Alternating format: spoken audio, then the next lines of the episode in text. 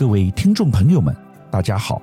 上周是很多大事发生的一周，从美国政府官员表示中共攻台时间表可能将提前，英国首相特拉斯只做了四十五天就辞职，到中共二十大顺利闭幕，习近平将连任第三届，并选出中常委名单。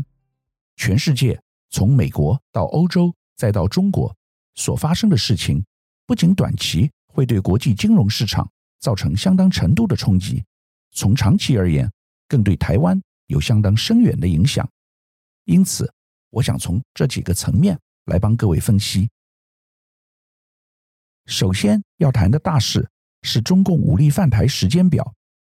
美国海军司令部部长吉尔迪上将最近在一场由智库举办的视讯会议中指出，由于担心中国解放军试图趁人不备，可能比预期时程更早以武力攻台，因此美国海军必须做好解放军可能会在明年甚至今年攻台的准备。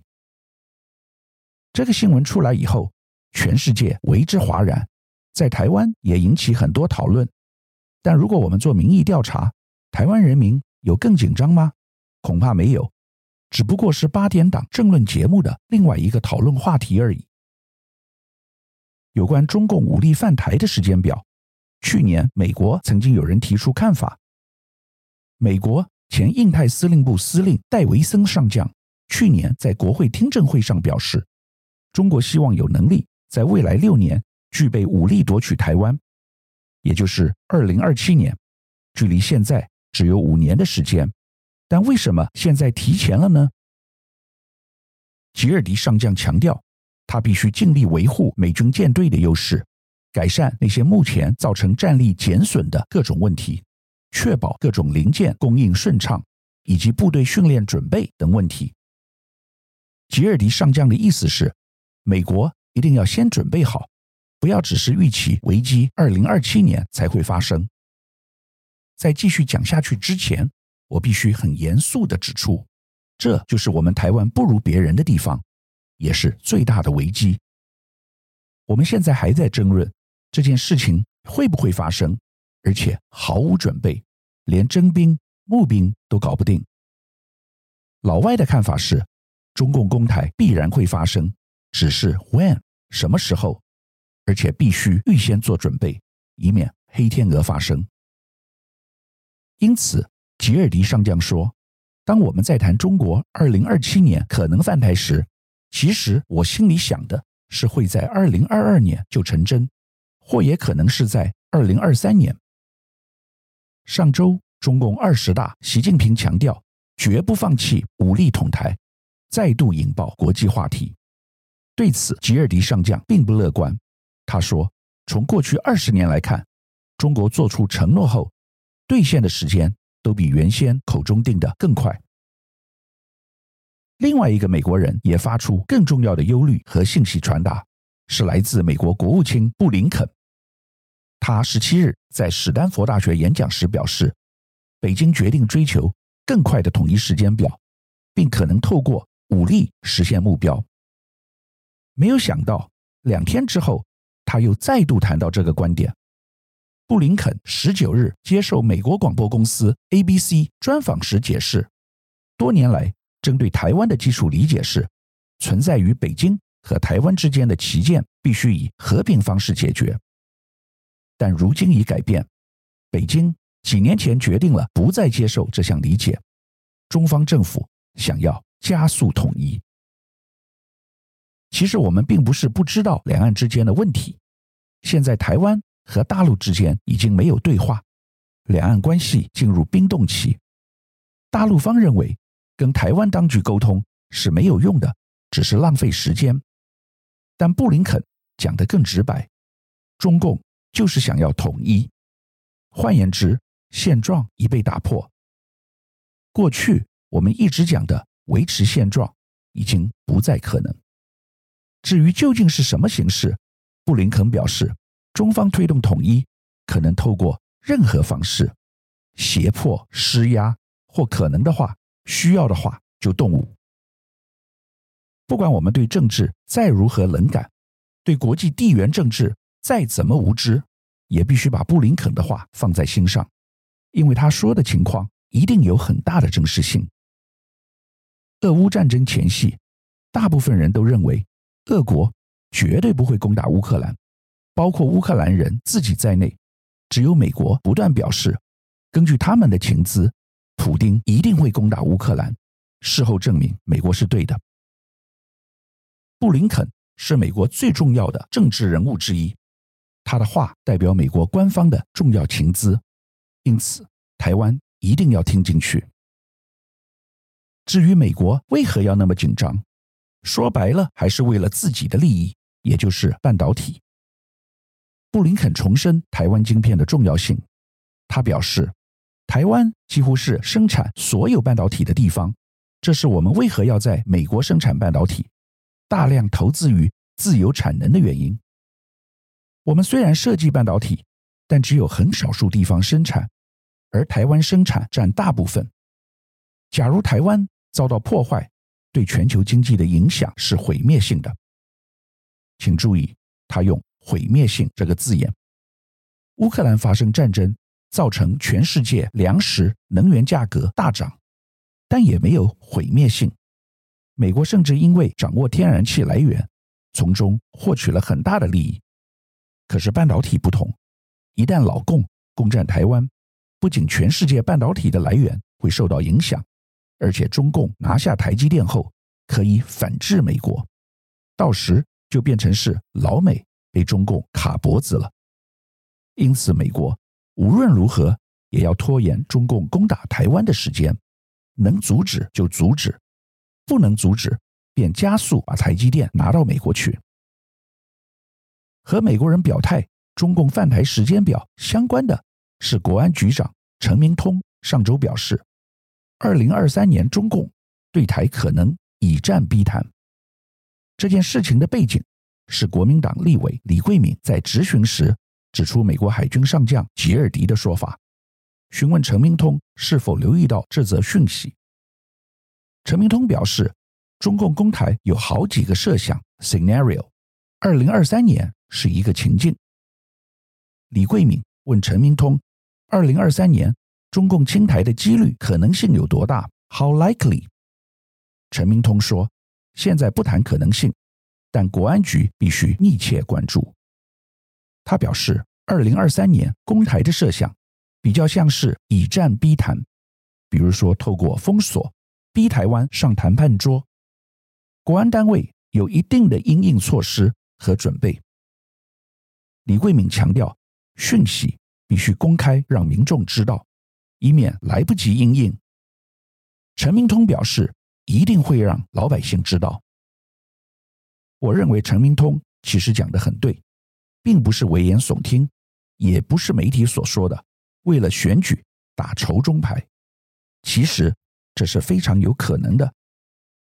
台湾缺乏能源，未来百分之五十以上的天然气都必须进口，因此中共只要封锁台湾海峡，便可以对台湾形成致命性的打击。这正是俄国现在对欧洲国家。所采取的策略，俄国现在对德国和欧洲其他国家采取断气以及减少天然气供应，造成能源价格大涨。今年冬天恐怕要面临最寒冷的严冬。美国的做法更恶劣，为了打击俄国，把连接俄国和德国的北溪天然气管道炸坏，阻止未来双方妥协的机会，自己用四倍的价格。销售天然气给欧洲国家，大发危机财，连法国总统马克宏都对此愤怒不已，斥责美国完全没有盟友的道义。各位可能会问，那老共为何要将时间表提前呢？我认为有两个重要原因。第一是现在台湾没有准备好。根据政府目前的估计，台湾在二零二五年再生能源目标。要占所有能源百分之二十的比例，但目前只有百分之六，进度远远落后。经济部长王美花表示，基于种种因素，现在必须将时间表推迟到二零二六年。换言之，在二零二五年以前，台湾电力是严重不足的，中共只要卡住台湾天然气的来源，便可以形成战略上的优势。我们来看乌克兰战争，便可以知道电力等基础设施的重要性。最近乌克兰绝地大反攻，收复了许多失土。俄军的反击策略很简单，用飞弹炮轰乌克兰的电力基础设备，初步有一定的成效。乌克兰有多个地方都采取紧急限电措施因应。第二个，中共提早攻击台湾的原因是，不让美国有充分准备的机会。美国军方现在已经认定中共一定会攻打台湾，因此前一阵子才提出要把台湾打造成一座军火库，以免战争一旦发生时无法紧急驰援，把武器运给台湾。现在乌克兰就有这样的问题。除此以外，美国上周也开始和台湾探讨合作生产武器的可能性。我相信这些都会让老共警觉。越早攻打台湾，便给美国人越少时间预做准备。另外一个关键因素是半导体。现在美国逼迫台积电到美国去设厂，把半导体产能移往美国，但台积电亚利桑那厂要二零二三到二零二四年才完工，其余新厂要更晚。因此，现在美国是相对脆弱的。如果中共拿下台积电，便有更多和美国谈判的筹码。否则，假如等到二零二七年，美国自己已经有能力生产许多半导体，对中共的姿态便会不一样。谈完了美国关于中共攻台的言论，接下来我要谈上周另外一件大事，便是英国首相特拉斯辞职，距离他上任仅有四十五天的时间，成为英国有史以来最短命的首相。特拉斯下台的主要原因是由于采取不当的减税政策，造成金融市场恐慌，英镑大跌，英国信用一夕之间跌到谷底。我们在前两周的节目中已经有专题分析，有兴趣的听众朋友可以回过头去收听。但令人意外的是，他竟然那么快便阵亡了。事实上，情势决定了一切。前两周。他开除了财政大臣垮腾，并且试图扭转减税的政策。垮腾是他十几年的亲密战友，为他背了黑锅。但特拉斯本人才是真正应该负责的人。他为了讨好选民，在英国财政已经不足的情况下，还提出减税政策，打败了他的竞争对手苏纳克，因为后者提出要增税。特拉斯。根本就是在搞民粹，也就是一切都以选举为考量，把国家的利益、长期的利益摆在一边。台湾的领导人也有类似问题，以二零二二年地方选举、二零二四年总统选举为考量，之后的事情不重要，反正是未来的人去面对，这是非常不负责任以及危险的态度。特拉斯在辞职声明中表示。我们制定了一个愿景，创造一个低税收、高增长的经济体。但我承认，鉴于现状，我无法履行我被保守党选举时所赋予的任务，因此我要辞去首相一职。他讲的倒是很轻松，拍拍屁股走人，但他毁了保守党，也毁了英国。曾经不可一世的大英国协，如今沦为一个三流国家。成为世人的笑柄。第三个，我要和大家谈的是中共二十大。上个周末，二十大顺利结束，习近平没有意外，史无前例的开启其第三个任期，并且重组了中共最高决策单位，也就是七人小组中常委。